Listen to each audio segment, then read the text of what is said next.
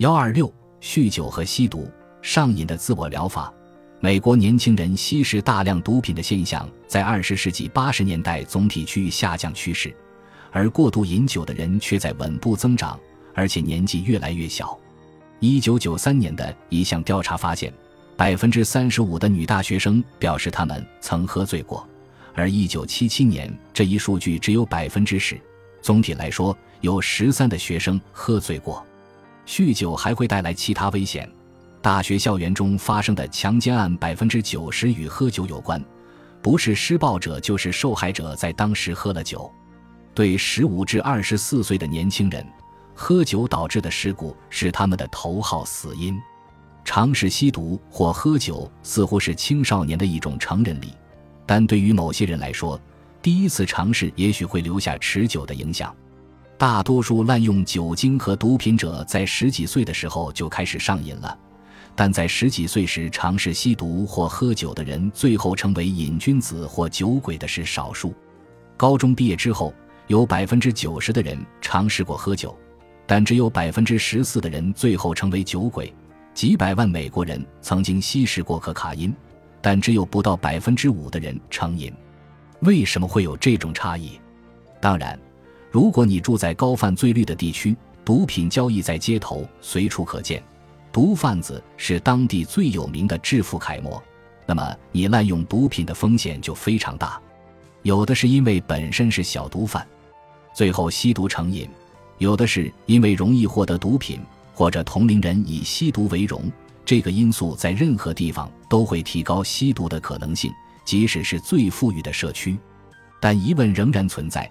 身处充满诱惑和压力的环境，与尝试性吸毒的人相比，哪一种人将来最有可能发展成长期吸毒者呢？当前有一种科学理论认为，越来越依赖酒精或毒品的成瘾者，实际上是把酒精和毒品当成某种药物，用于缓解焦虑、愤怒或者抑郁。他们在最初尝试的时候，偶然发现这些东西会产生某种化学作用。使困扰他们的焦虑或忧伤情绪平静下来。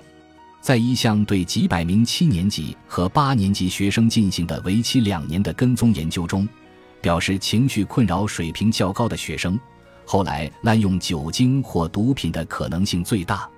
这也许可以解释很多年轻人尝试吸毒和喝酒却没有成瘾，而有些人却在一开始就产生了依赖。这些容易成瘾的人可能发现毒品或酒精能够及时缓解困扰他们多年的情绪。匹兹堡西方精神病研究所和临床诊所的心理学家拉夫塔特指出，有成瘾生理倾向的人，第一次喝酒或吸毒会产生非常大的影响，其他人也许不会有这种体验。很多正在康复的戒毒者告诉我，第一次吸毒的时候，我第一次觉得自己正常。吸毒使他们的身体平静下来，至少短期内如此。这正好是成瘾的险恶之处。短期的良好感受换来生命的逐步陨落。某些情绪模式似乎会使人更有可能从某种特定的东西中找到情绪安慰。比如，酒精成瘾有两种情绪诱因：一种是对于童年期神经高度紧张和焦虑的人。他们通常在十几岁的时候发现酒精可以缓解焦虑，这些人往往是酗酒者的孩子，而且男孩居多。他们的父母用酒精来缓解紧张情绪。这种模式的一个生物特征是氨基丁酸分泌不足。氨基丁酸的作用是调节焦虑的神经递质，氨基丁酸过少会导致高度紧张。有研究发现，父亲是酒鬼的人，其氨基丁酸水平很低，高度焦虑。他们在喝酒之后，氨基丁酸水平升高，焦虑减少。这些酒鬼的儿子用喝酒来缓解紧张情绪，酒精给他们带来的轻松感觉是其他东西比不上的。这种人还容易滥用镇静剂，以此达到缓解焦虑的效果。有人对酒鬼的儿子进行了神经心理学方面的研究，发现这些人在十二岁的时候出现了应激时心率上升等焦虑和冲动的特征。并且发现他们前额叶功能失调，负责缓解焦虑或控制冲动的大脑区域没有像其他人那样发挥作用。同时，由于前额叶还负责工作记忆，即储存各种不同行为的后果、用以决策的记忆，因此，当他们发现酒精可以及时缓解焦虑时，前额叶的缺陷使他们容易忽视喝酒的长期弊端，最后成瘾。渴望平静似乎是酗酒基因易感性的一个情绪特征。一项关于一千三百名酗酒者亲属的研究发现，在酗酒者的孩子中，长期高度焦虑的人本身成为酒鬼的可能性最大。研究者认为。酗酒对于这些人就如同焦虑症的自我疗法。酒精成瘾的第二种情绪诱因是高度的痛苦、冲动和厌烦。这种模式在婴儿期表现为情绪不宁、暴躁难产；在小学表现为多动症、过度活跃、喜欢惹是生非。这种倾向使他们与社会边缘人交朋友，有时还会因此走上犯罪道路，或者被诊断为反社会人格障碍。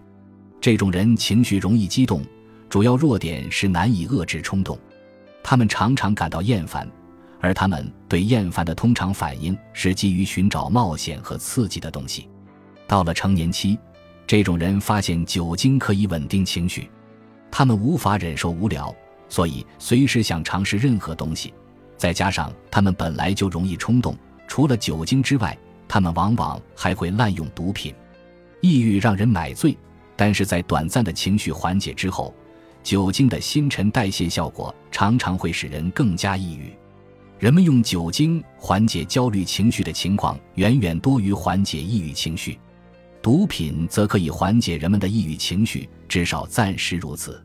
长期忧郁的人更容易对可卡因上瘾，可卡因可以直接消除抑郁情绪。有研究发现。